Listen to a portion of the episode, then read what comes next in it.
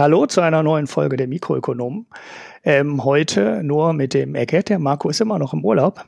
Aber ich habe mir zu einem hoffentlich interessanten Thema einen ähm, sehr spannenden Gast eingeladen. Und zwar den Jörg. Hallo Jörg. Ja, hallo. Ähm, freut mich, dass du äh, mich eingeladen hast und freut mich, dass das geklappt hat. Ja, super.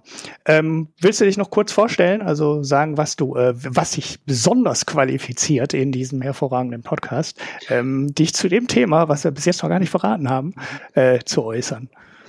Okay, dann verrate ich das Thema mal. Ähm, es geht um Energie und es da auch insbesondere um den Klimawandel und was äh, Trump mit dem Austritt aus dem Paris-Abkommen so angerichtet hat.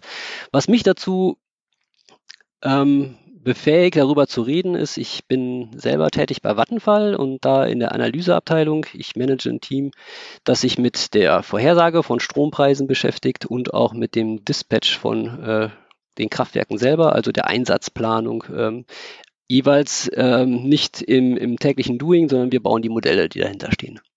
Ja, okay. Oh, das hört sich aber sehr, sehr, ähm, ja, ähm, sehr, wie soll ich sagen, äh, komplex an. Ähm, ja, weiß ich nicht. Ähm, ja, klar, ist natürlich äh, viel Mathematik und äh, vor allen Dingen sehr, sehr, sehr viel Daten, die man da zusammensammeln muss.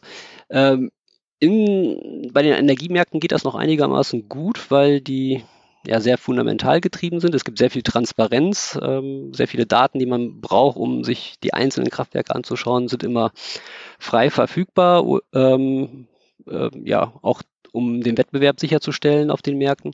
Das heißt, wir haben da eine ganz gute Grundlage, um, um wirklich gute Modelle zu bauen. Und auch zu verstehen, wie die wie Preisfindung zustande kommt und äh, was man da alles machen kann. Sieht man das als, ähm, also ist jetzt eigentlich gar nicht unser Thema, aber ähm, finde ich gerade ganz spannend. Sieht man das als Normalsterblicher, so wie ich eigentlich auch, oder ähm, gibt es da nur so ein quasi internes äh, Datenaustausch, ähm, ja, Netzwerk?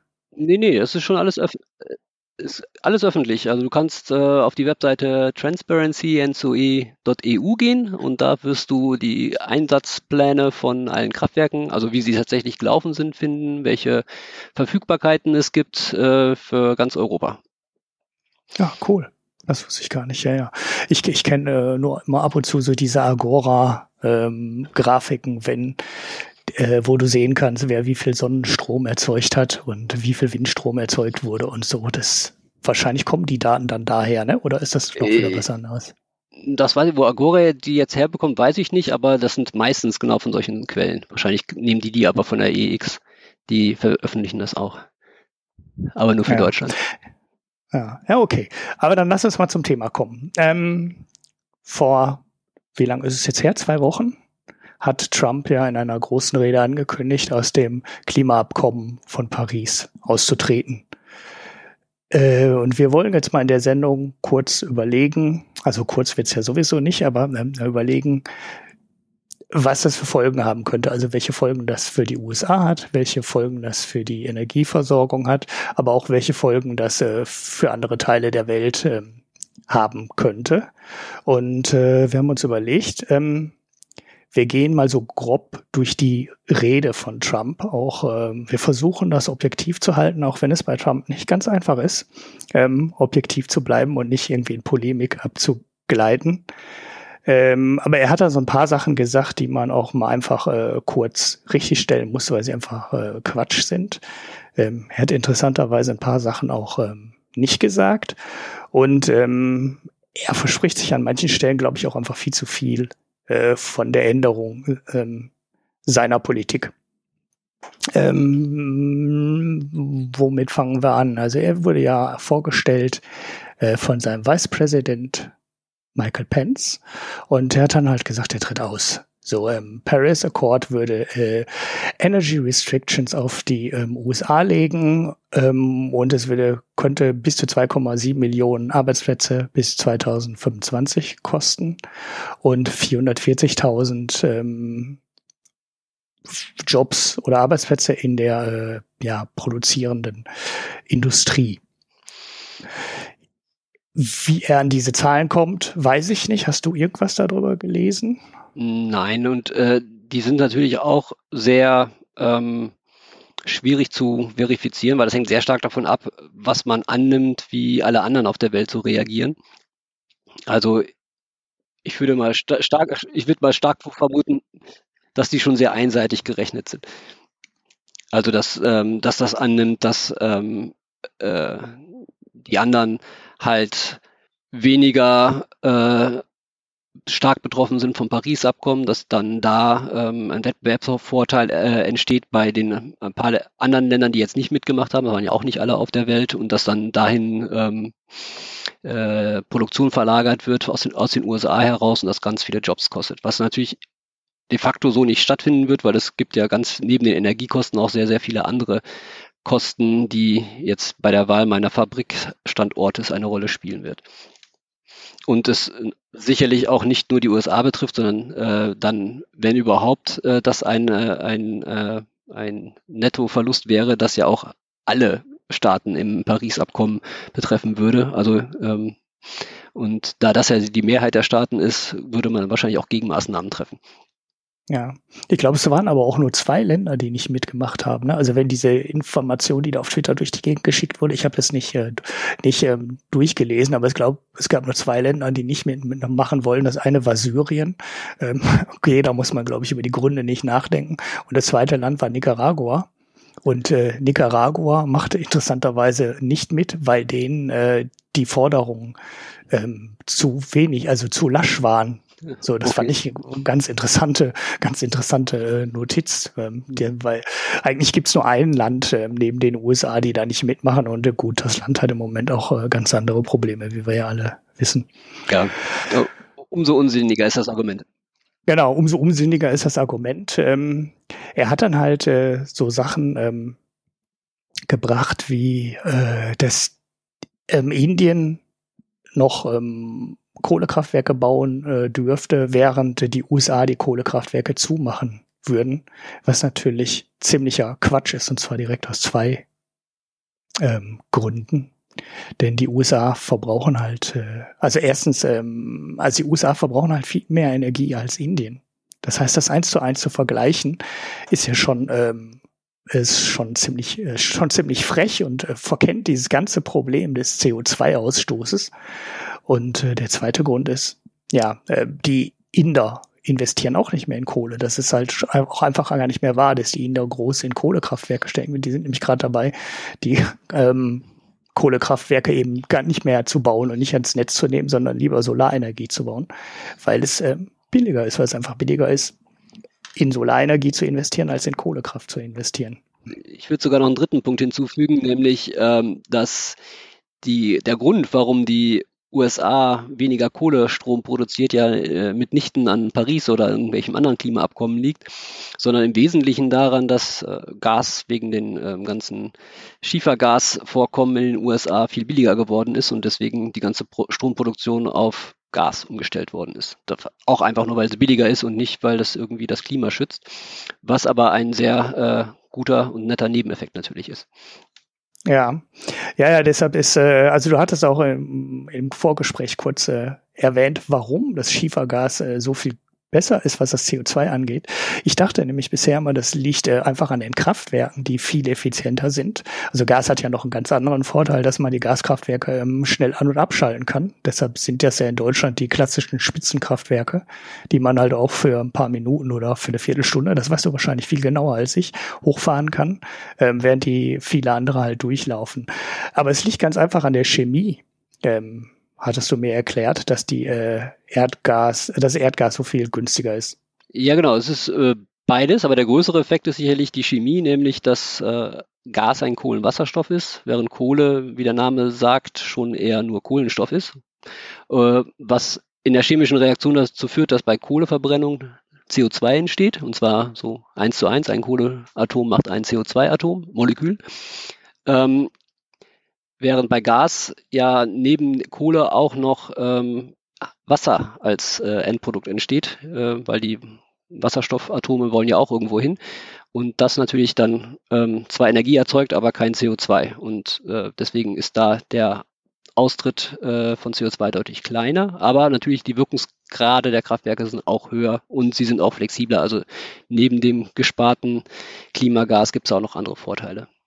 Ja, ja, und das ist halt der Grund, äh, warum die Amerikaner auch ähm, in den letzten Jahren schon eine deutliche Senkung des CO2-Ausstoßes haben. Sie verbrennen halt weniger Kohle und sie verbrennen halt mehr Gas. Ähm, ja, und äh, deshalb ist diese ganze Behauptung von Trump, er würde die Kohlejobs wieder nach oben holen, glaube ich, auch ein ziemliches Hirngespinst.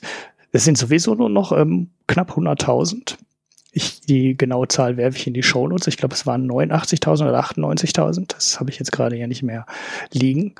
Ähm, da wird nicht mehr so wahnsinnig viel dazukommen. Und ähm, bei der Recherche für die Sendung habe ich auch noch, noch einen ziemlich interessanten Artikel im Guardian gefunden, wo sich halt ein Kohlemanager äußert zu dem Thema und genau das sagt, ähm, was du gerade auch gesagt hast.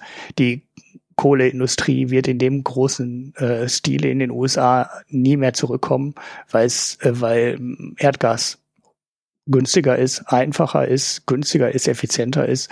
Und es gibt eigentlich gar keinen großen Grund, jetzt Kohle zu verbrennen, wie ihre, so wie man es in den 70er Jahren gemacht hat. Ja, genau. Und ich, ich, ich sehe das ja so, dass wenn man jetzt mal die, sich die reine Physik anguckt, ähm, die einzige Art, CO2 zu sparen, ist, dass das ganze Zeug im Boden bleibt. Weil ich meine, machen wir uns nichts vor, wenn mal so eine Tonne erstmal gefördert ist, wird die irgendwo verbrannt werden. Und deswegen ist es ja eigentlich ganz gut, dass es einen Rohstoff gibt, der sich wirklich gar nicht mehr so lohnt, weil das ist dann einer, der als erstes vielleicht mal im, einfach im Boden bleiben wird. Die niedrigen Kohlepreise sind ja eigentlich ein, ein Abbild davon, dass, dass ähm, Kohle gar nicht mehr so gebraucht wird.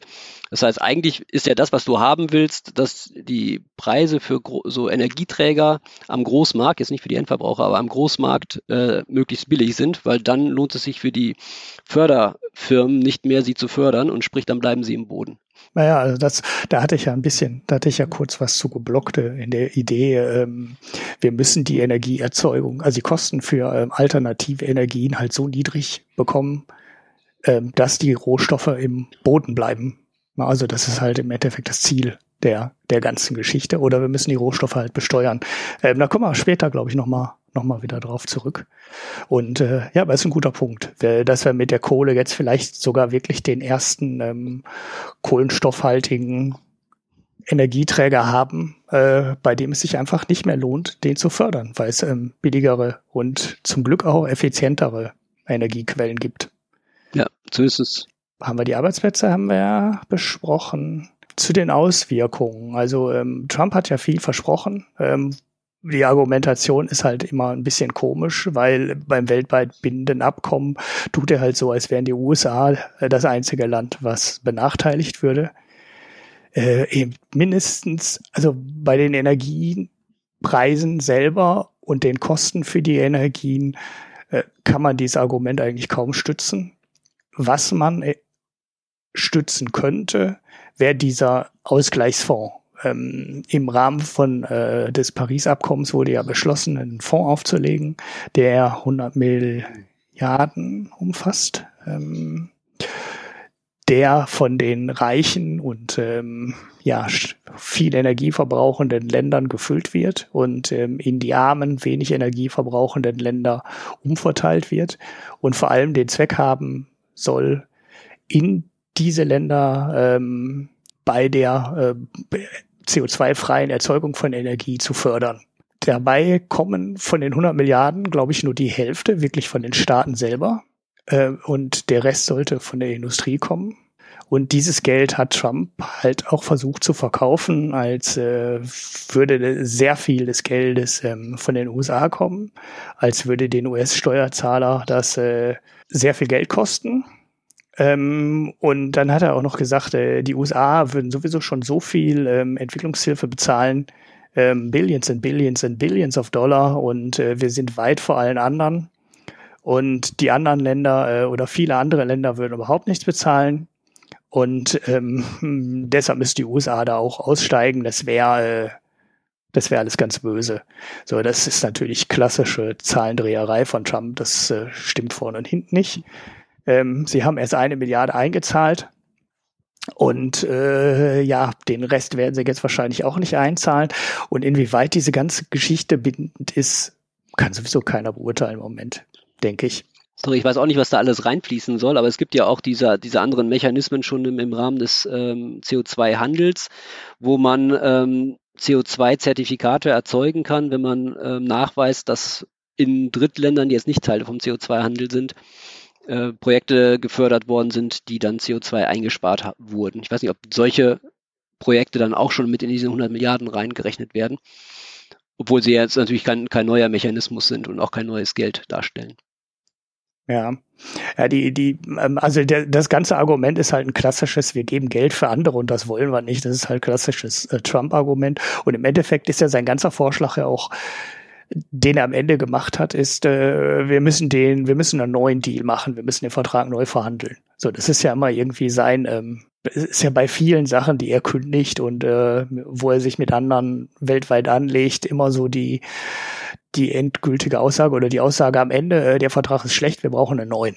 So, das hat er ja bei NAFTA gesagt, das macht er bei den Freihandelsabkommen ähm, und ja, bei der Nummer äh, ist es ja total utopisch. Wie lange hat man den Vertrag verhandelt? Ähm, es gab ja schon Kyoto vorher und ja, genau, das ja dann am Ende Paris und das ist ja ewig verhandelt worden. Das ist genau, also es ist Jahrzehnte. Äh, de definitiv bauen die Dinger ja auch aufeinander auf und ähm, dass man in den alten äh, Verträgen weniger entschieden hat, lag ja auch nur daran, dass man quasi über sich überhaupt nur mal auf was einigen wollte. Ne? Also ähm, der, der ganze Fortschritt bei den ganzen Verhandlungen ist sehr, sehr, sehr zäh. Und wenn man jetzt wieder quasi einen Schritt zurückgibt, wird die Verhandlungsbereitschaft bei den anderen ja auch nicht gerade größer werden.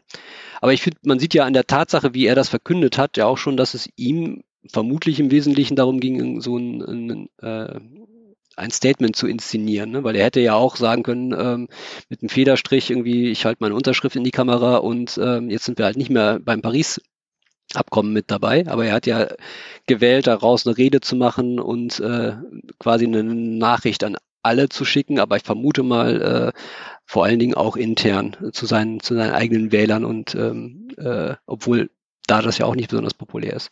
Ja, ja, das ist ganz, äh, das ist relativ komisch. Ne? Ich äh, suche das noch mal raus. Ich hatte so eine Weltkarte äh, Karte der USA gefunden, in denen die Bundesstaaten farbig markiert waren, in denen ähm, die Regierung des Bundesstaats und die Bevölkerung der Meinung sind, man sollte aus dem Paris-Abkommen aussteigen. Und das waren, glaube ich, drei. Und in allen anderen äh, Bundesstaaten ist entweder die Bevölkerung oder die Regierung oder sogar beide dafür gewesen, mehrheitlich dafür gewesen, äh, in dem Abkommen zu bleiben. Ja, ich habe auch Umfragezahlen gesehen, dass äh, nicht nur die Mehrheit der Wähler, also große Mehrheit der Wähler dagegen ist, aus dem Paris-Abkommen auszutreten, sondern auch die Mehrheit der, äh, der Trump-Wähler. Also das ist wirklich unpopulär. Also das ist keine, kein Lagerdenken-Sache, sondern das ist wirklich unpopulär. Mhm. Ja, es, es, war am Ende dann noch ganz witzig, dass er gesagt hat, er möchte Youngstown, Ohio, Detroit, Michigan und Pittsburgh, Pennsylvania ähm, vor ähm, Paris in Frankreich sehen ähm, weil die Leute hätten ihn ja schließlich gewählt und äh, nicht die Leute in Paris. Was dann daran ganz witzig war, äh, ist, dass weder in Pittsburgh noch in Youngstown noch in Detroit ähm, die Republikaner die Mehrheit geholt haben. Das waren alles äh, drei äh, Distrikte, in denen Clinton gewonnen hat. Aber das ist nur so am Rande eine ganz witzige, gut tweetbare äh, Randnotiz gewesen. Ja, ähm, was ich an der Rede eigentlich ganz interessant fand, ist, äh, dass er nicht ein, ein, ein einziges Mal den Klimawandel geleugnet hat. Ne? Also äh, er hat nie gesagt, der Klimawandel ist eine Lüge. Fand ich ganz auch eine ganz witzige Randnotiz. Ja, aber ähm, das, das ist so ein bisschen. Er hat also nicht geleugnet, sondern er hatte. Ja, es ist, ist ja sehr oft bei den Klimaskeptikern so, dass sie die den Wandel des Klimas an sich äh, gar nicht leugnen, sondern nur, wie viel davon der Mensch beigetragen hat. Also nach dem Motto, ähm, äh, ja, es wird immer wärmer, aber äh, vielleicht hat der Mensch da auch einen Beitrag, aber im Prinzip wäre es auch ohne Menschen äh, warm geworden. Das ist natürlich. Aber auch das hat er nicht gemacht. Ja, du hast recht, ich habe ich hab, hab, hab das undeutlich ausgedrückt, also unklar ausgedrückt. Äh, aber er ähm, sagt irgendwo, ähm, dass der äh, Mensch, dass er den Menschen äh, gemachten Klimawandel leugnet, sondern ähm, er sagt halt im Endeffekt geht es alles nur, äh, es ist ein schlechter Deal und wir müssen wieder unabhängig werden. Also ein bisschen äh, UK Regain Control. Ne? Wir müssen wieder selber handeln können. Und äh, er sagt nirgendwo, ähm, dass äh, ja, dass der Klimawandel nicht äh, da ist und auch, dass der äh, menschengemachte Klimawandel nicht da ist. Es ja. ist ganz interessant, dass er das in der Rede ähm, nicht erwähnt. Ja, er scheint ja alles äh, für schlecht zu finden, was er nicht selbst gemacht hat. Und insbesondere alles schlecht zu finden, genau. was Obama gemacht hat. Ja, das muss alles zurückgerollt werden. Ähm, ja, äh, okay, da gibt's ja schon einige Stellen, wo das gerade ähm, schon ähm, der Schuss schon übel nach hinten losgeht, was man jetzt bei der ganzen Klimawandelgeschichte nicht sagen kann. Das geht ja lang, äh, alles sehr, sehr, sehr, sehr langsam. Ähm, und das ist auch so ein bisschen die Hoffnung, die wir dabei haben können, äh, dass die Auswirkungen ähm, von Trump jetzt gar nicht so groß werden, wie man äh, angesichts des Medienechos äh, vielleicht denken könnte. Äh, ich mache noch mal kurz einen Einschub. Äh, wenn euch mal richtig ähm, schlecht werden soll, dann lest in dem, ähm, in dem äh, Transkript von der Rede noch mal die Schleimerei ähm, des ähm, EPA-Chefs Scott Pruitt durch der ähm, nach der Rede von Trump äh, den noch mal so unfassbar gelobt hat für die Rede. Das ist wirklich, äh, also mir ist, ich habe die Rede live gesehen und uh, mir ist fast schlecht geworden, ähm, wie der Trump äh, für diese Entscheidung in den Himmel gelobt hat. Ähm, aber das muss man sich wirklich selber durchlesen. Das war, war schon extrem. Ähm, aber lass uns zurückkommen ähm, zu den Auswirkungen. Äh, es gibt eine Schätzung von einer Umweltorganisation ähm, den Effekt von Trump auf 0,3 Grad schätzt. Na, also das weltweit würde das äh, die, steigt die Temperaturerhöhung um 0,3 Grad mehr als bisher gedacht. Ja, Hältst du das für realistisch? Ist das zu viel? Ich glaube eher, dass das eine Zahl ist, die aus der Hüfte geschossen ist, weil ähm, das ja sehr stark davon abhängt, ähm, was denn jetzt äh, an den, von den Maßnahmen zu, zum Klimaschutz in den USA jetzt tatsächlich zurückgedreht wird, weil zurzeit ähm, hat er sich ja nur von der Verpflichtung äh, freigesprochen, äh, sich an dieses Abkommen zu halten, aber das heißt ja noch nicht, dass er die Maßnahmen auch tatsächlich zurückdreht.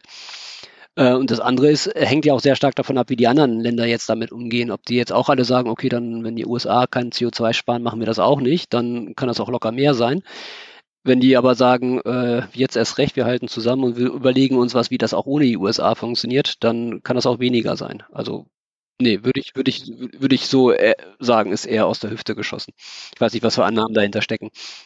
Ja, also ich, ähm, ich glaube ehrlich gesagt, äh, dass selbst, äh, also ich glaube, das ist zu negativ. Also das, ich glaube, das ist zu pessimistisch, weil ähm, ich bin ja grundsätzlich äh, der Überzeugung, dass wir bei ähm, einigen Technologien inzwischen die Schwelle zur Wirtschaftlichkeit ähm, erreicht haben. Also ähm, selbst wenn man jetzt hier in Deutschland die äh, Sachen betrachtet, kann man ja fast ähm, bei den Braunkohlekraftwerken, also bei der Steinkohle haben wir es ja schon. Ne? Bei der Steinkohle ähm, ist die Förderung und äh, das Verbrennen von Steinkohle nicht mehr wirtschaftlich. Und ich glaube auch, dass wenn man heute neue Braunkohle-Tagebauten aufmachen würde, das wahrscheinlich sich in Deutschland nicht mehr rechnen würde, ähm, weil einfach die, die einmaligen Kosten, die Investitionskosten inzwischen so hoch sind, dass es andere Energieformen gibt, also auch eben regenerative Energien, die einfach günstiger sind, dass es sich einfach nicht mehr rechnet, äh, bestimmte Technologien wieder zu reaktivieren oder darin neu zu investieren. Ich könnte mir vorstellen, dass das bei der ähm, Kohle in den USA so ist und dass es einfach sehr große ähm, Gebiete auf der Erde gibt, in denen äh, Wind oder vor allem auch Solar deutlich günstiger sind äh, als ähm, ja, äh, das Neuöffnen von zum Beispiel Kohlegruben. Ja, also für ähm, Deutschland würde ich dem zustimmen. Also wenn du in Deutschland eine Braunkohlegrube neu aufmachen willst, hast du natürlich sehr hohe Investitionskosten. Da kommen natürlich auch Lizenzkosten und so dazu. Das muss die Schiffrechte ja erstmal bekommen. Ähm, und du willst das eigentlich nicht, also ähm, selbst wenn dir das Klima egal wäre, weil das politische Risiko natürlich auch sehr hoch ist, dass irgendwann eine Regierung sagt, wir steigen jetzt hier mal komplett aus der Braunkohle aus und äh, dann kannst du die auch gleich wieder zumachen, wahrscheinlich bevor du fertig bist. Es gibt aber Länder in, in Europa, die sind ähm, ja, kohlefreundlicher eingestellt. Mir fällt ja jetzt gerade erstmal Polen ein, ähm, wo ich mir durchaus vorstellen kann, dass da auch noch neue Kohlekraftwerke ähm, gebaut werden. Man sieht das ja auch ein bisschen, äh, ist ja auch ein bisschen die Kehrseite davon, was ich vorhin gesagt habe. Eigentlich willst du ja, dass die Großhandelspreise von, von den äh, Primärenergieträgern möglichst niedrig sind, damit die keiner mehr fördert.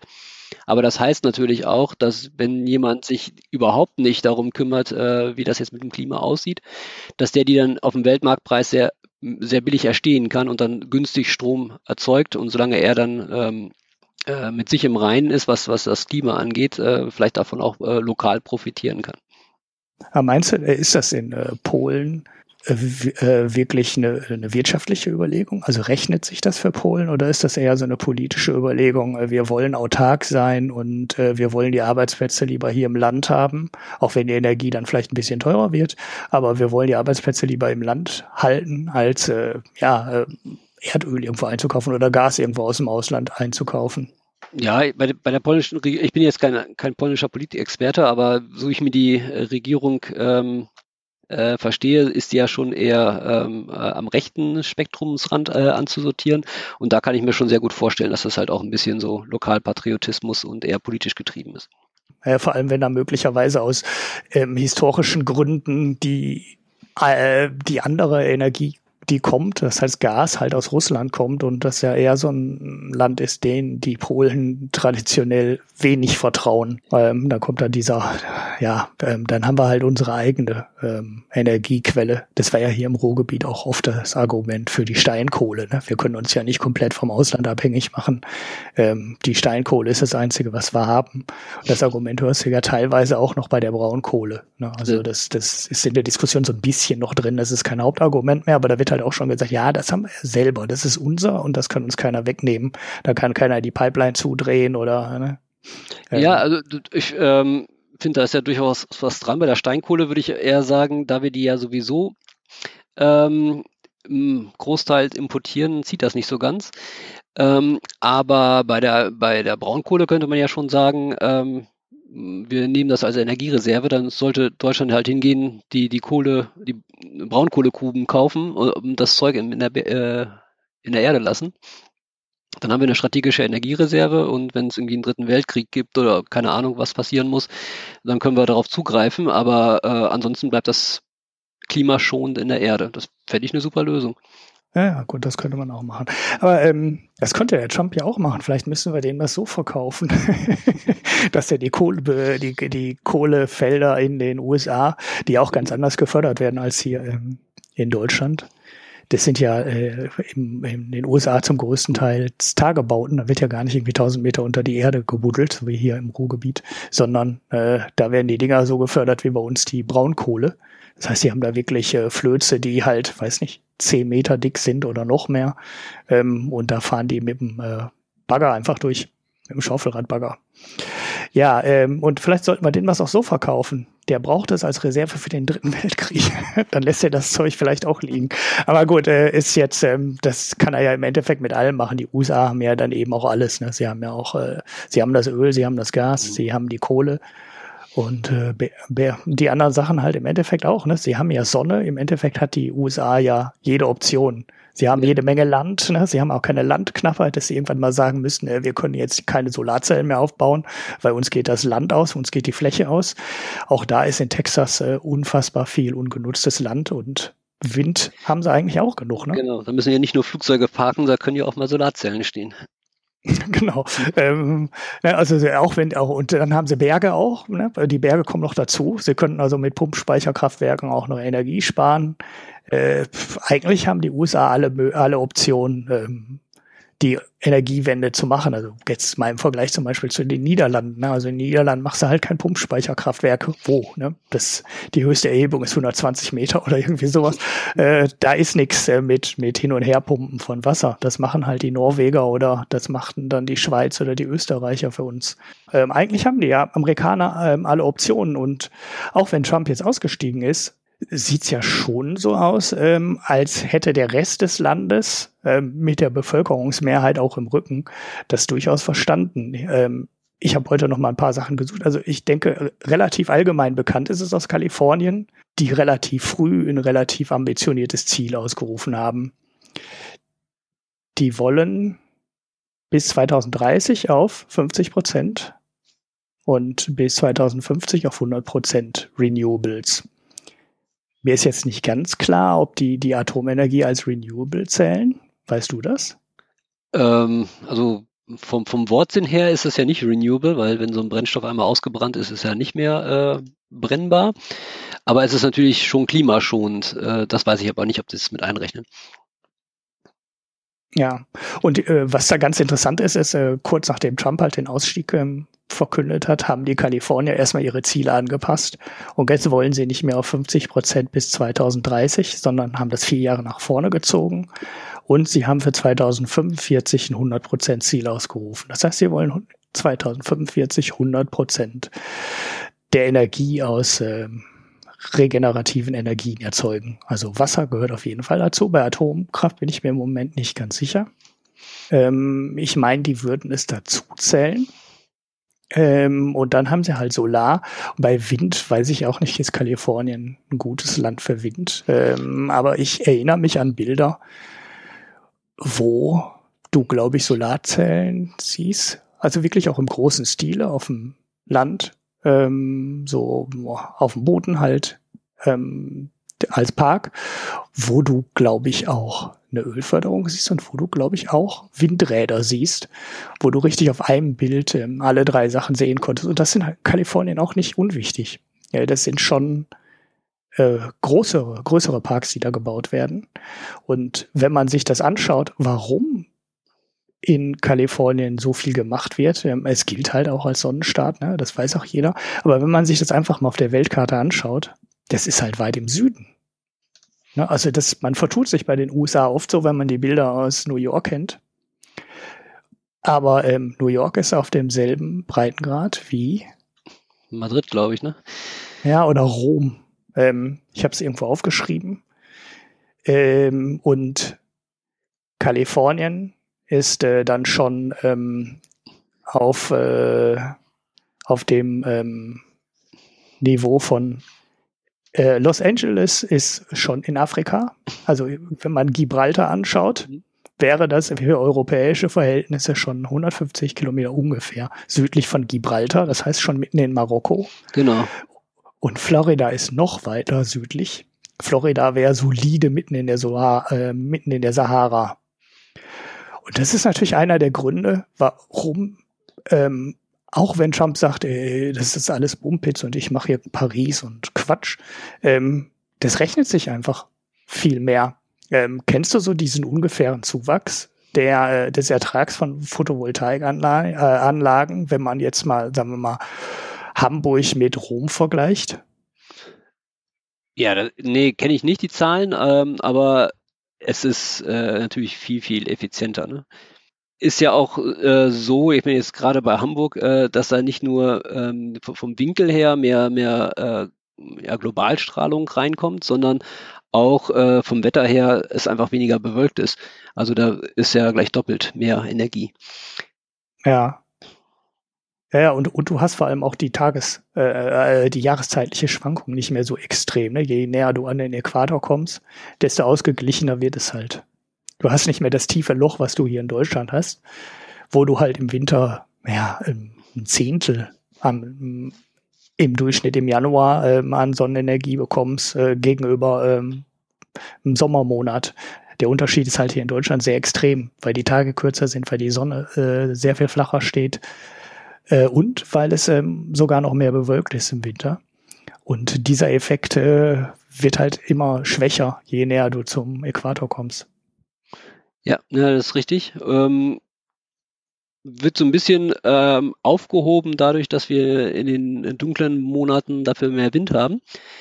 Ähm, aber klar, der Nettoeffekt ist schon so, dass im, im Sommer einfach mehr Strom ist und man halt ein bisschen mehr andere Erzeugungsarten vorhalten muss, um dann dafür ähm, kompensieren zu können. Das heißt, man muss quasi mehr Flexibilität im Gesamtsystem haben, was jetzt für den ähm, äh, ja, Unterschieds zwischen dem, der Produktion aus den Erneuerbaren im Sommer und im Winter her, ähm, herkommt. Und das wird ja mehr, je mehr ähm, Solarinstallationen wir haben. Okay. Weißt du noch was über andere Energiequellen in den USA? Also haben die noch andere Möglichkeiten, so wie äh, Island mit, mit der Wasserkraft und äh, vor allem der äh, geothermischen Energie? Nee, ich bin da kein Experte, was, was die USA angeht, aber ich kann mir das sehr gut vorstellen, dass die, ich meine, das ist ein großer Kontinent, äh, dass das da alles Mögliche auch noch gibt. Äh, also auch ja, so Also ich weiß, dass äh, Kalifornien zumindest mit äh, geothermischer Energie auch ähm, was macht. Aber also Wind, aber auch, auch gerade Offshore ist halt auch sehr stark in den USA. Was ja auch kein Wunder ist, wenn die, wenn man sich da anguckt, was für, für starke Winde da manchmal wehen, ähm, da ist ja sehr viel Energie zu holen. Ja. Achso, Offshore ist interessant, äh, weil da hatte ich nämlich mal gelesen, dass da in den USA so gut wie gar nichts gemacht würde mit Offshore-Wind. Jetzt habe ich aber vor kurzem gelesen, dass da sehr wohl was gemacht wird. Ja, das, äh, das ist ein bisschen später angefangen als bei uns, aber das kommt jetzt schon sehr stark. Ist vielleicht auch ein bisschen daher geschuldet, dass die Onshore natürlich irgendwie mehr freie Flächen haben als hier in Europa, aber ähm, dafür hast du Offshore natürlich äh, stabilere Winde. Das heißt, die äh, produzieren ja viel mehr Volllaststunden äh, und sind weniger starken Schwankungen ausge, also stochastischen Schwankungen ausgesetzt. Ja, ja, ja. Ähm, ich hatte das mal im Zusammenhang mit der Windenergie gelesen und dem grundsätzlichen ähm, Markt, dass die Windenergie halt unbedingt aus Europa rauswachsen muss, weil sie sonst halt keine Skaleneffekte mehr ziehen kann. Also die Photovoltaik wird ja deswegen billiger, weil inzwischen äh, zig Firmen mit immer wieder ähm, leicht verbessernden Produktionsprozessen immer bessere Solarzellen produzieren und die halt in die ganze Welt verkaufen können. Die Dinger machen halt ähm, in immer mehr Ländern ähm, Sinn. Ich habe jetzt vor kurzem gelesen, dass wir inzwischen bei 60 Ländern sind, weltweit, in denen die Solarenergie die billigste Form der Energieerzeugung ist. Und diesen Effekt muss die äh, Offshore-Windenergie halt auch hinbekommen. Also die Dinger dürfen halt nicht nur in der Ostsee und der Nordsee stehen, sondern die müssen auch im Mittelmeer stehen, die müssen äh, vor der Küste Afrikas stehen, die müssen in Amerika stehen. Und ähm, ja, aber äh, damals zweifelte immer daran, dass diese zusätzlichen Märkte kommen, aber das scheint wohl eine Fehleinschätzung gewesen zu sein, weil ich habe jetzt auch gelesen, dass da äh, Offshore-Windparks auch in den USA gebaut werden. Ja, ich glaube ich glaub schon, dass äh, das auch ähm, ja, ein Exportschlager ist in dem Sinne. Aber ähm, das wird natürlich nie so weite Verbreitung finden wie äh, Solar, da, die halt ja sehr viele andere Vorteile haben, wie ganz einfache Installation. Du kannst da im, im vielen, gerade in weniger entwickelten Ländern, in Dörfern ähm, schnell mal ein, äh, eine Solaranlage installieren und die, mit, wenn du noch eine Batterie daneben hast oder halt auch nicht, ähm, die Leute mit Strom versorgen was du äh, schon mit einem normalen Onshore-Windrad viel, viel schwieriger äh, bewerkstelligen könntest. Das hinzustellen ist schon viel, viel aufwendiger.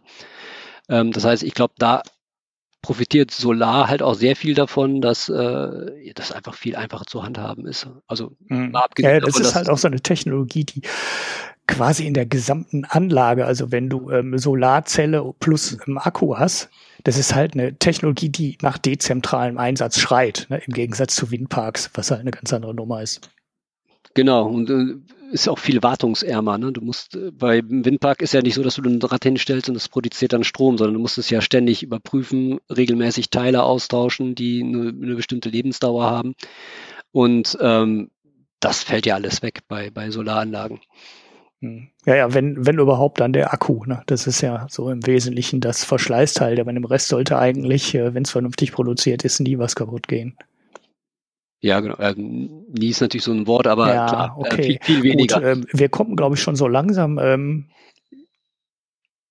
dem Fazit etwas näher, nämlich dass wir glauben, dass die Auswirkungen von Trump möglicherweise gar nicht äh, so groß sind, zumindest wenn man das aus technischer Sicht äh, betrachtet, betrachtet, weil wir inzwischen einfach an manchen Stellen ähm, alternative Energien haben, die schlichtweg ähm, günstiger und äh, sinnvoller sind, niedrigere Investitionskosten haben und ähm, das eine ganze Menge von dem aushebeln wird, ähm, was äh, Trump ähm, möglicherweise verursachen könnte durch seine Entscheidung ähm, wenn da noch der politische Wille jetzt dagegen kommt, wie man ihn ja schon sehen kann. Ich werfe noch ein paar weitere Links in die Shownotes. Also Kalifornien war jetzt nicht das einzige Land, äh, der einzige Bundesstaat, der ähm, nach dem Ausstieg von Trump neue äh, Fördergesetze beschlossen hat, sondern das gab's, ähm, das gibt's auch schon äh, in Arizona gab's was in ähm, North Carolina gab's was und äh, die sind alle ähm, quasi sofort aufgesprungen und haben gesagt, so wenn ihr euch da jetzt tendenziell zurückzieht in Washington,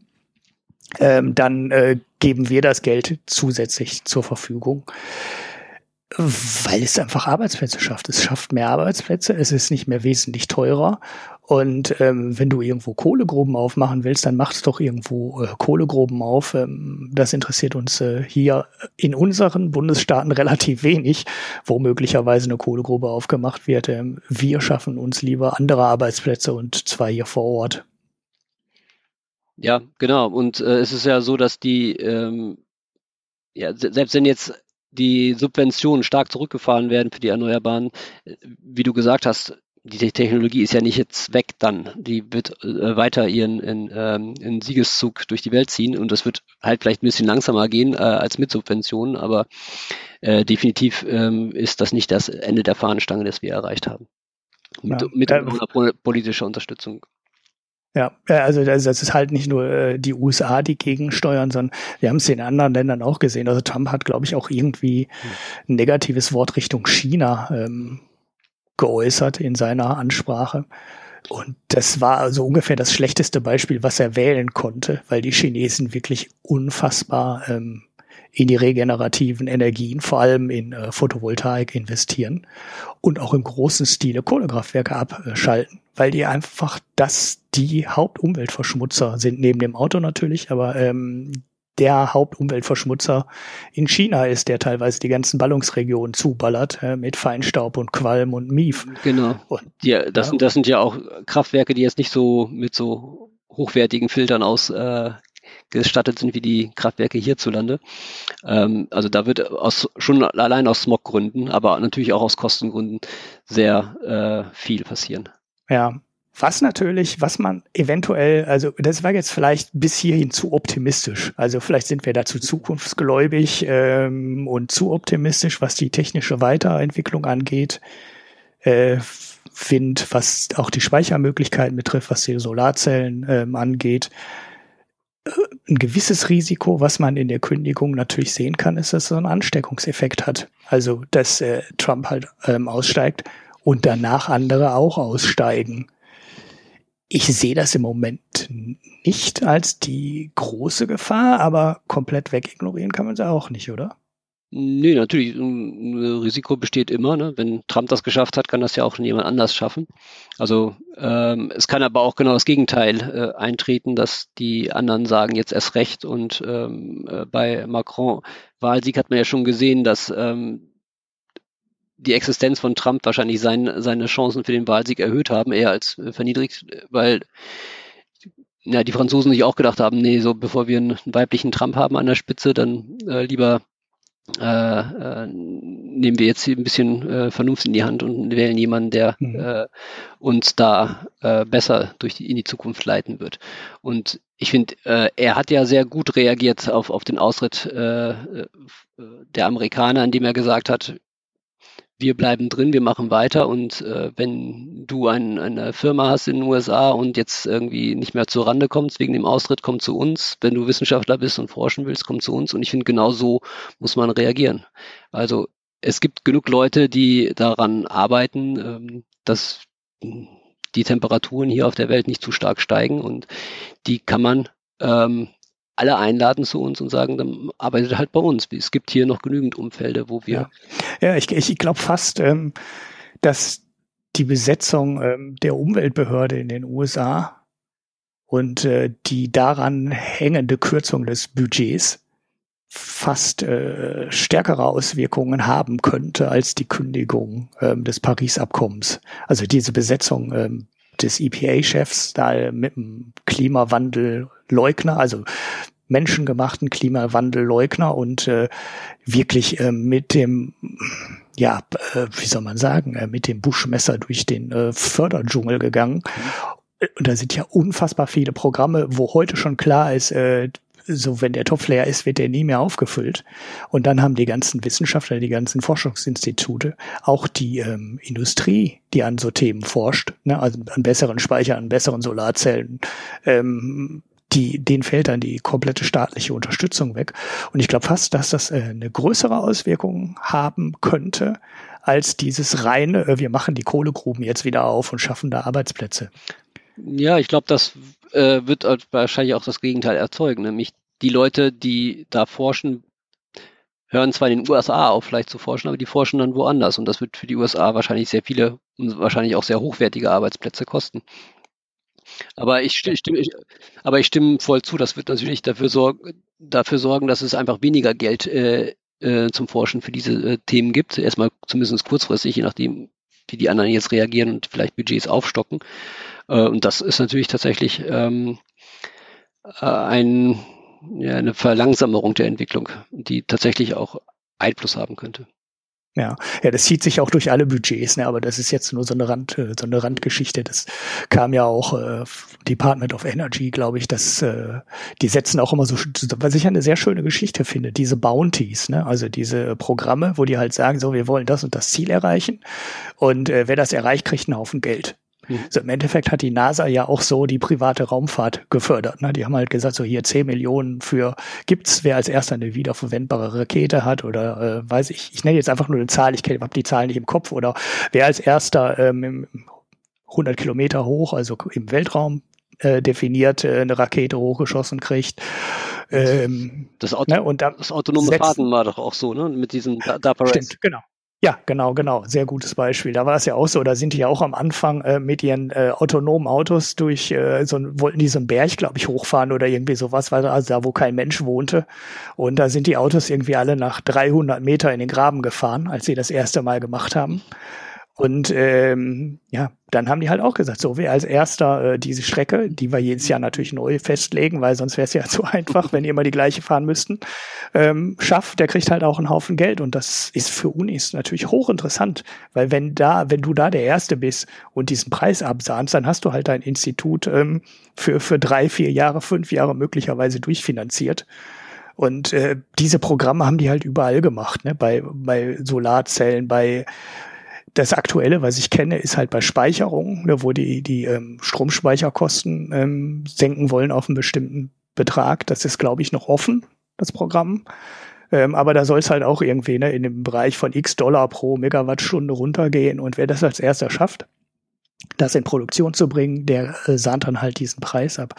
Und das ist ein hochinteressantes Anreizverfahren und ähm, da müsste Europa auch viel mehr machen, was, was so Sachen angeht und da halt auch äh, die ganzen Institute, die ganze Industrie dazu bringen, selber privates Geld da rein zu investieren. Und ich glaube, da haben wir eigentlich eine ganz gute strategische Chance, gerade aus Amerika gute Leute und gute Firmen ähm, rüberzuholen zu uns. Ja, das sehe ich auch so.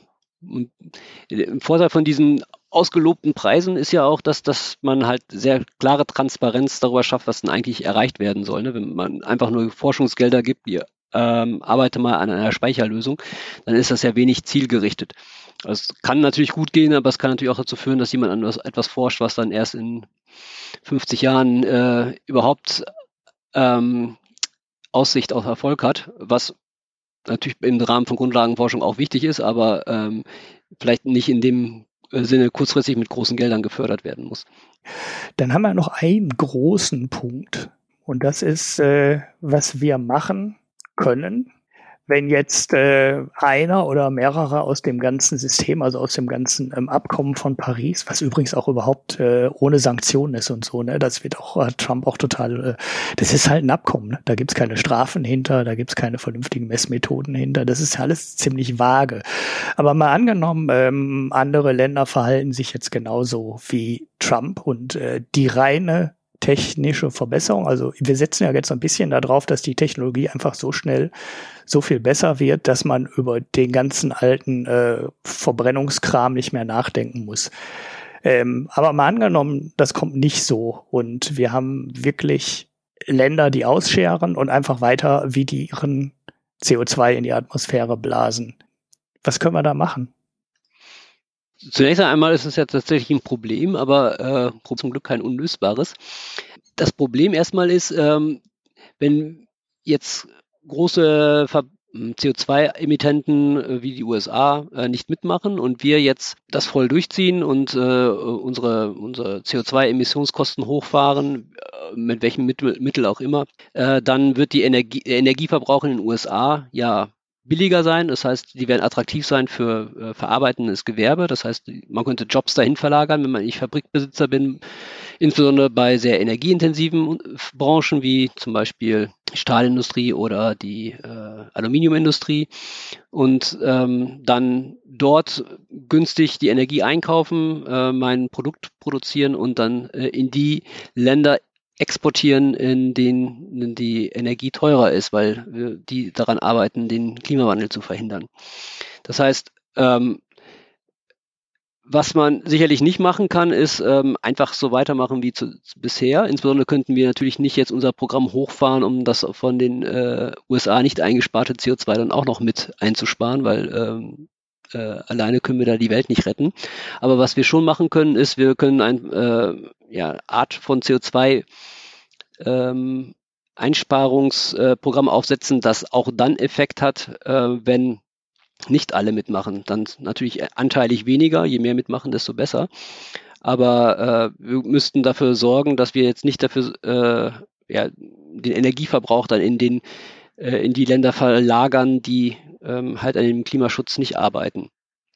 Eine Möglichkeit, das zu tun, wäre es, ähm, zu wechseln vom, vom ähm, Emissionsrechtshandelssystem, das wir zurzeit haben, auf äh, die Besteuerung von Emissionen und zwar nicht äh, im Moment, in dem emittiert wird, sondern in, äh, auf den Endprodukten, die dann da rauskommen, so dass halt auch ein in den USA hergestelltes Produkt, ähm, das sehr energieintensiv ist, in Deutschland im, im Endverkauf, also quasi wie eine Art Mehrwertsteuer, ähm, entsprechend dem ähm, in der Produktion angefallenen CO2, geschätzt wahrscheinlich dann nur, ähm, äh, besteuert wird, so dass die Produkte aus den USA im Export gegen, äh, nach Deutschland keinen Wettbewerbsvorteil gegenüber den deutschen Produkten mehr haben, weil die werden ja gleich besteuert. Hm.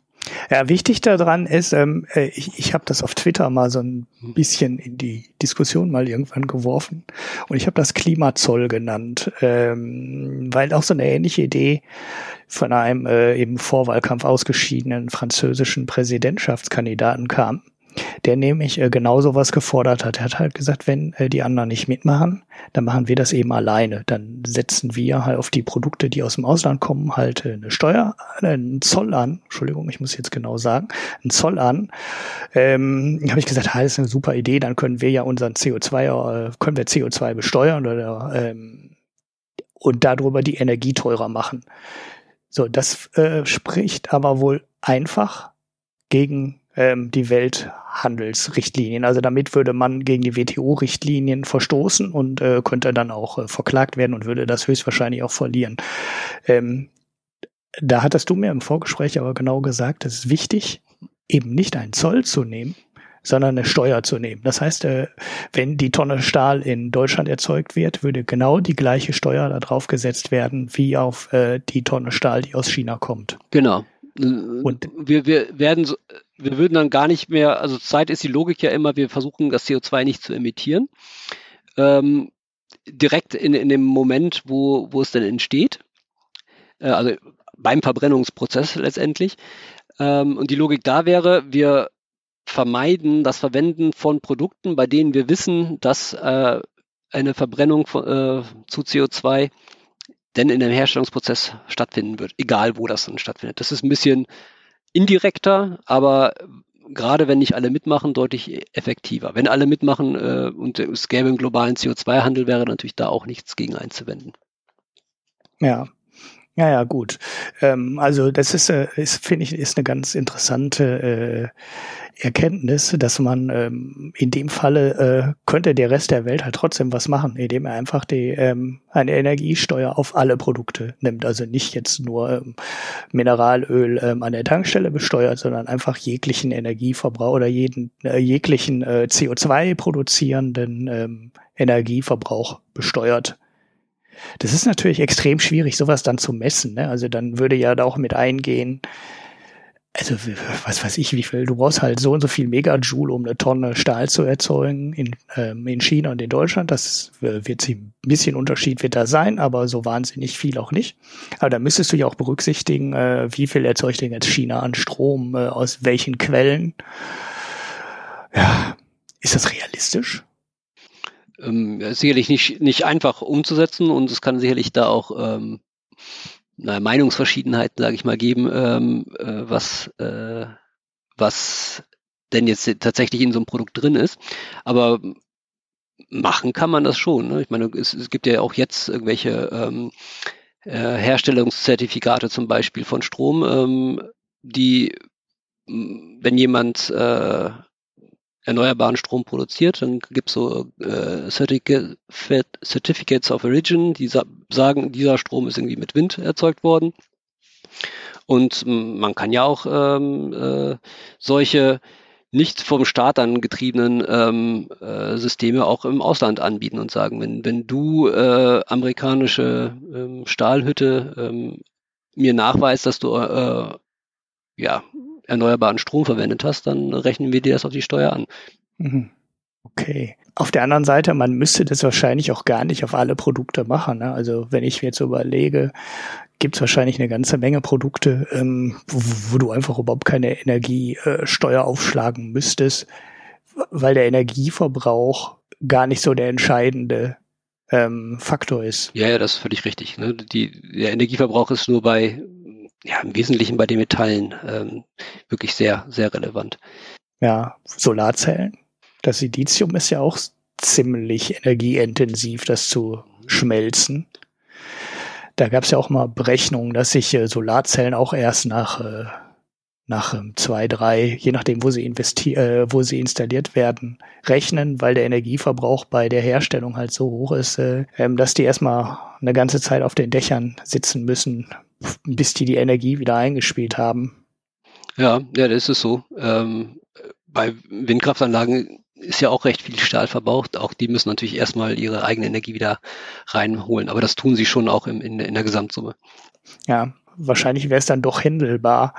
Es wäre vor allem auch ganz interessant. Äh, es ist wahrscheinlich auch relativ, also ich stelle es mir jetzt zumindest so vor, dass es sogar relativ einfach wäre, äh, viele der Länder, die bisher bei den ganzen Klimaabkommen skeptisch waren, weil sie halt ähm, einen sehr niedrigen ähm, Energieverbrauch bisher haben, also zumindest pro Kopf bisher haben und natürlich sagen, äh, wir wollen aber auch ähm, mehr Strom verbrauchen dürfen. Wir möchten auch eine Klimaanlage haben und wir möchten auch ein Auto haben und äh, deshalb bisher immer skeptisch waren.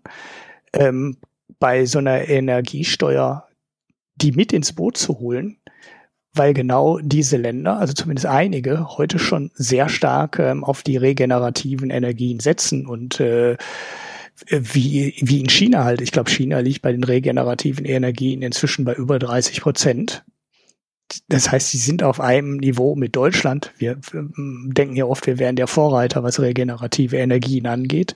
Sind wir in Deutschland, äh, sind wir im Rahmen von Europa sicherlich auch. Aber ähm, China hat in den letzten Jahren extrem aufgeholt. Und äh, die müsste man eigentlich dann, wenn man so eine Besteuerung macht, relativ einfach mit ins Boot holen können. Weil die haben ja keinen Nachteil. Ja, ja, genau. Also das, das ist so. Und ähm, bezüglich regenerativen Energien, Deutschland ist natürlich schon ein bisschen Vorreiter, was das die Installation von ähm, äh, Windkraftanlagen und, und Solarpaneele angeht. Wobei, ich meine, Dänemark auch da jetzt in, in Relation zur, zur Größe des Landes sicherlich mehr installiert hat. Aber es gibt natürlich schon traditionelle Länder, die irgendwie ich, in Anführungszeichen noch nie ein thermales äh, Kraftwerk hatten, äh, die noch nie Verbrennungskraftwerke hatten. Stimmt natürlich nicht ganz, aber ähm, die ganzen äh, nordischen Länder mit ihren äh, Wasseranlagen, Wasserkraftanlagen und äh, in Schweden halt auch Atomkraftwerken, die haben halt sehr, sehr hohe äh, regenerative Quoten, was die Energieerzeugung angeht. Und das hast du natürlich in ein paar von den äh, Alpenländern auch, wo du ähm, jetzt in Österreich sehr viel ähm, äh, Laufwasserkraftwerke hast zum Beispiel. Ja, Ja, wir pumpen ja auch, äh, wir äh, pumpen ja auch Energie nach Norwegen. Ähm, manchmal, ähm, die, die dann den Berg hochpumpen in Pumpspeicherkraftwerke und dann kommt der Strom nachher wieder zurück, äh, wenn wir den dann wieder brauchen. Äh, das ist ja inzwischen in Norwegen ein Geschäftsmodell, aber ich glaube, in Österreich und die Schweiz verdienen da auch richtig gutes Geld mit, ne? indem sie ihre Topografie quasi zur Verfügung stellen. Ja, auch äh, Frankreich hat äh, sehr, sehr große Wasserkraft.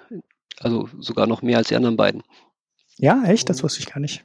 Ich dachte immer, die Schweiz wäre derjenige, der davon äh, so profitieren würde, dass äh, überall aus dem Ausland irgendwie sinnlos Strom ankommt. Dann pumpen die dem, das Wasser den Berg hoch und wenn der Strompreis wieder hoch ist, äh, geben die uns das dann wieder teuer zurück.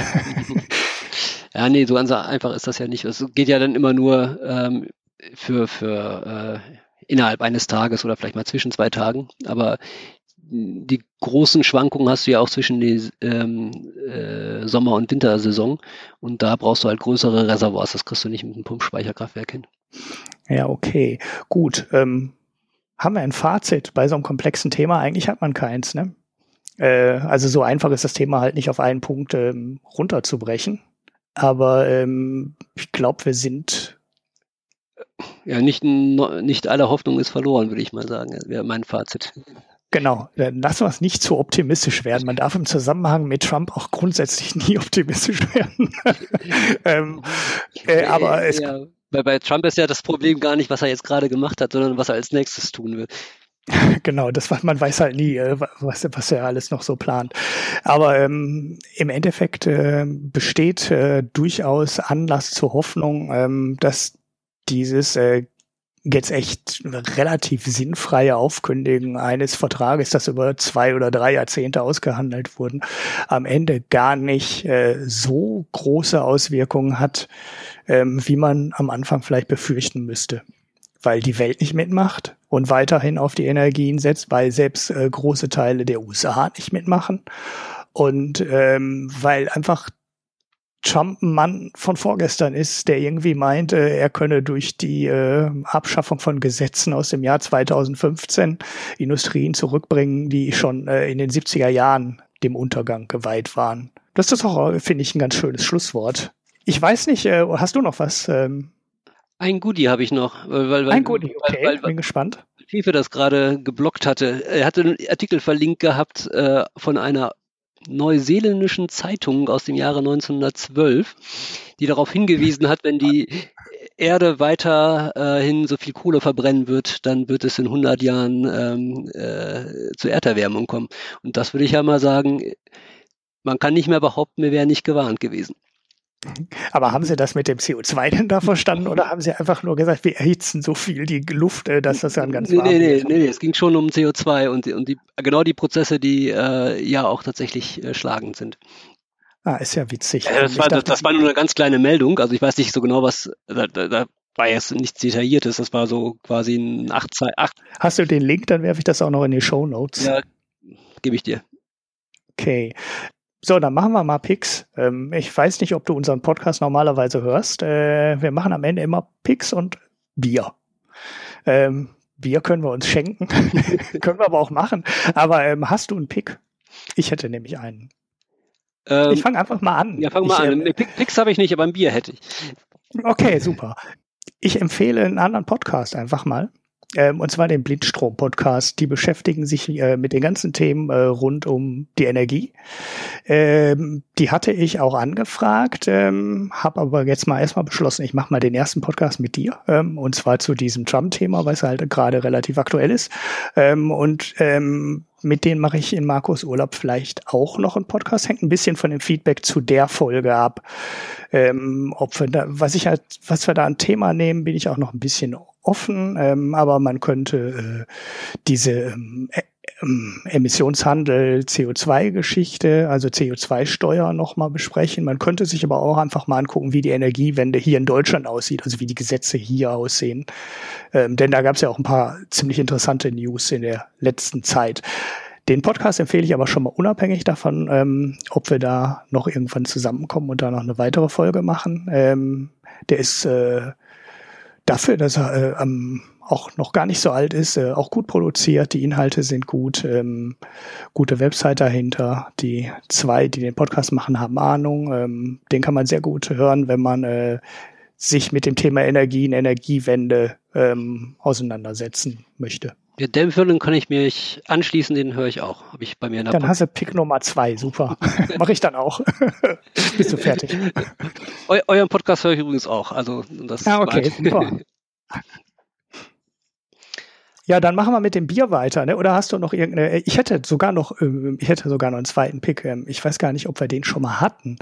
Und äh, das ist ähm, ein Twitter-Account von der Patricia Schauker heißt die, glaube ich. Das ist, glaube ich, eine holländische Analystin zu dem Thema, der man auf Twitter auch sehr gut ähm, folgen kann. Ähm, sehr ähm, niedrig frequenter äh, Twitter-Account, nicht so ein hyperaktiver wie meiner. Ähm, da kommt teilweise nur jeden zweiten Tag was, aber dann immer wirklich interessante Studien, interessante Grafiken, die dieses ganze ähm, Energieverbrauch, Energiewende-Thema oft auch sehr gut in Bilder fassen. Werfe ich in die Show Notes. Ähm, ich kann gerade aktuell gar nicht sagen, wo sie arbeitet. Ich glaube, sie arbeitet für irgendeine ähm, Agent, äh, für irgendeine Nachrichtenagentur, aber ich bin mir im Moment nicht äh, sicher. Werfe ich auch nochmal in die Show Notes.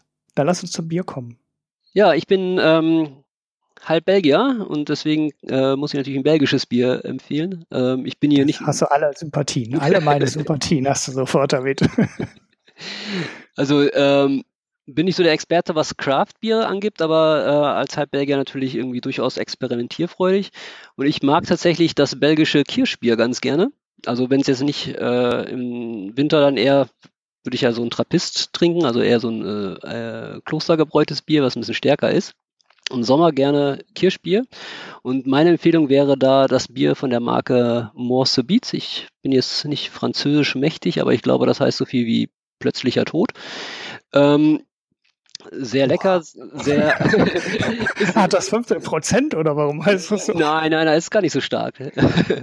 ähm, nee, überhaupt nicht. Also ich verordne uns auf äh, Stärke von normalen Bier. Ich hab, weiß es nicht auswendig, aber es ist halt nicht ganz so süß, äh, sehr frisch und also gerade im Sommer, wenn man es draußen trinken kann, finde ich fantastisch. Mhm. Ja, die sind äh, völlig, völlig unterschätzt, finde ich, in Deutschland, diese Fruchtbiere. Weil ich glaube, in Deutschland kennt man irgendwie nur diese Berliner Weiße, wo man halt so Sirup ähm, reingeschüttet hat. Und ähm, ja, das ist, kann man auch, das ist eigentlich gar nicht so schlecht mit dem Sauerbier und dem Sirup da drin. Das ist im Sommer ein echt schönes Getränk. Aber irgendwie haben die deutschen Brauer äh, den deutschen Verbrauchern irgendwann mal eingeimpft, äh, dass in Bier nichts anderes reingehört als diese drei Zutaten und ähm, ja, ganz nachvollziehbar finde ich es nicht, weil äh, Kirschen da reinzuwerfen ähm, macht durchaus Sinn. Ja, und, und, äh, ja, und ich meine, in Deutschland trinkt man es ja auch dann äh, als Alsterwasser oder Radler mit, mit anderen ähm, äh, Zutaten. Und dann habe ich es doch noch lieber äh, richtig mit Bier. Ja, da könnte ich auch noch eins zu picken. Komm, dann picke ich doch noch ein Bier. Ähm, von meiner privat äh, Craft Brauerei um die Ecke. Ähm, und zwar das Erdbeer Ale von denen. Das ist nämlich genau so ein Bier, was äh, exakt in diese Richtung geht. Wo die halt auch einen Haufen Erdbeeren mit ähm, in den Brauvorgang geworfen haben und das auch noch ganz lange haben liegen lassen. Was dann äh, zu dem wirklich obskuren Ergebnis geführt hat, dass die das, ich glaube sogar, in den Advent, an den Adventswochenenden verkauft haben. Also das Erdbeerale gab es dann äh, im Dezember, was ja jetzt gar nicht dazu passt. So, also du hast es schon schön gesagt, das ist halt ein tolles Bier im Sommer, wenn es warm ist. Und äh, ich habe das einfach liegen lassen im Keller und habe äh, vor drei, vier Wochen die erste Flasche davon aufgemacht wieder. Ich habe es da natürlich probiert, aber jetzt auch aufgemacht und äh, das ist äh, der Geschmack nach Erdbeere. Ich glaube, deshalb machen die Belgier das auch mit den Kirschen so gerne weil die Kirsche äh, in meiner Erinnerung gibt deutlich mehr Geschmack ab als die Erdbeere. Und ja, die vom Brauprojekt 777, die haben sie wirklich, ähm, weiß nicht, fünf Monate oder so auf den Erdbeeren liegen lassen und ziehen lassen. Damit der Geschmack reinkommt. Genau. Und die, nee, haben das, ich habe mit denen kurz gesprochen, als die da die Verkostung gemacht haben und ihm gesagt, ja, die erste Version war halt genau das Problem. Wir haben es nicht lang genug liegen lassen und der, äh, ja, du in der Nase hattest du ein bisschen was von Erdbeere, aber im Mund hast du eigentlich nichts mehr davon gemerkt. Und jetzt die zweite Version, da merkst du die Erdbeere auch im Mund und nicht nur, wenn du dran riechst, aber ähm, der Geschmack ist trotzdem ähm, relativ zurückhaltend. Das ist aber trotzdem eine schöne Note, die man im Sommer, äh, äh, die zum sommerlichen Bier einfach gut passt.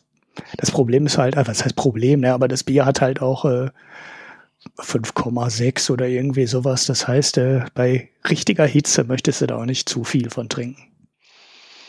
In den Belgien, belgischen Bieren kriegst du ja manchmal so halbstarke, ne? also ähm, zweieinhalb, drei Prozent Fruchtbiere. Ja, die gibt's auch, genau, genau. Aber ähm, die meisten belgischen Biere sind dann ja eher an der oberen Ende der Prozentskala. Und die vorsichtig ausgedrückt. wo die, wo die ähm, Mönche dann alles rausgehaut ha haut, ha rauen haben, um den, ähm, das Alkoholverbot zu umgeben, weil Bier ja nicht als Alkohol galt. Aber wenn man möglichst viel Prozente haben wollte, musste man halt starkes Bier haben. Ja, ja, und die mussten damit halt auch durch die Fastenzeit kommen. Ne? Deshalb äh, ist ja auch einer der Gründe, warum die so gutes Bier gebraut haben, vor allem auch diese starke Biere oft gebraut haben. Ja, ja, super. Ähm, die Marke, die du da jetzt gerade genannt hast, äh, kannst du dann noch in, in Slack werfen, mhm. den Link. Dann packe ich das in die Show Notes. Das kannte ich noch gar nicht. Ähm, Werde ich mal schauen, ob ich das irgendwo bekommen kann oder ob ich dafür wieder nach Holland oder nach Belgien fahren muss.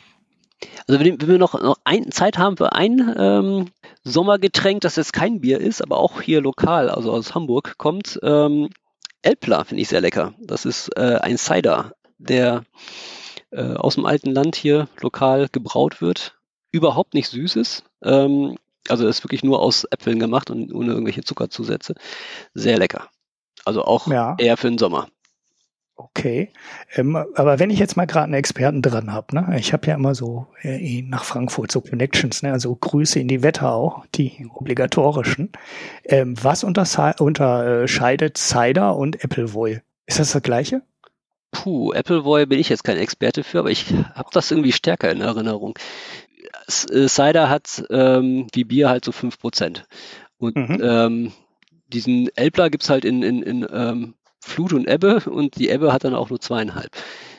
Ah, und Flut hat dann fünf. Fünf, normal genau. oder was? Ja. Genau. Okay.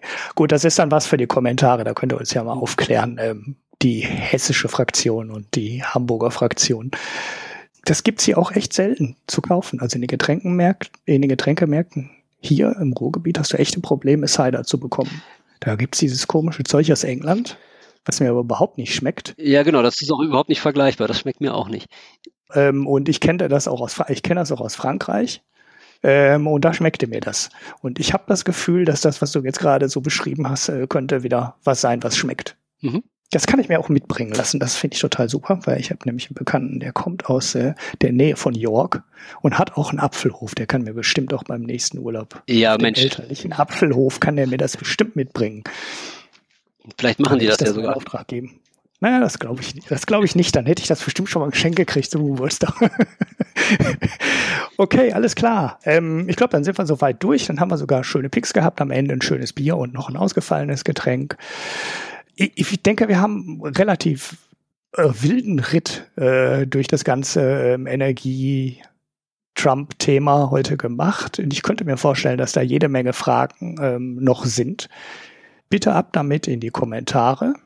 Äh, wir versuchen die alle zu antworten. Also ich, ähm, wenn ich irgendwas nicht beantworten kann, äh, kann ich dich ja noch mal fragen. Und es wäre vor allem auch deswegen ganz interessant, äh, weil ich halt diese Folge mit den Blindstromleuten ähm, noch mache, wenn wir das zeitlich irgendwie hinbekommen. Und dann können wir äh, auch alles, was offen ist oder was euch noch weiter interessiert, ähm, der in so einer zweiten Energiefolge mal besprechen. Gut, ähm, ja, dann danke ich dir für deine Zeit. Ja, ich danke, ähm, hat Spaß gemacht. Ähm, sollen wir dir noch eine Follow-Empfehlung auf Twitter geben? Ja, man kann mir gerne folgen auf äh, @lostgen. Also ich habe früher mal Wirtschaftsgeblockt ähm, unter, unter dem Blog verlorener Generation. Aus dem Zeit kommt das Handle noch. Ähm, ansonsten äh, für die eher Fußballinteressierten twitter ich auch noch unter @goalimpact. Ähm, da auch äh, die analytische Seite des Spiels. Ja, ja, das haben wir gar nicht, äh, deine, dein Nebenerwerb haben wir gar nicht erwähnt. Ähm, okay. Äh, ja, ansonsten, was den Podcast betrifft, äh, folgt uns auf Twitter, Mikroökonomen. Ähm, gebt uns ganz viele Sterne äh, bei iTunes, hinterlasst Kritiken, stellt Fragen. Und ähm, ja, dann irgendwann machen wir nochmal eine zweite Folge zum Energiethema und äh, wenn es gewünscht ist.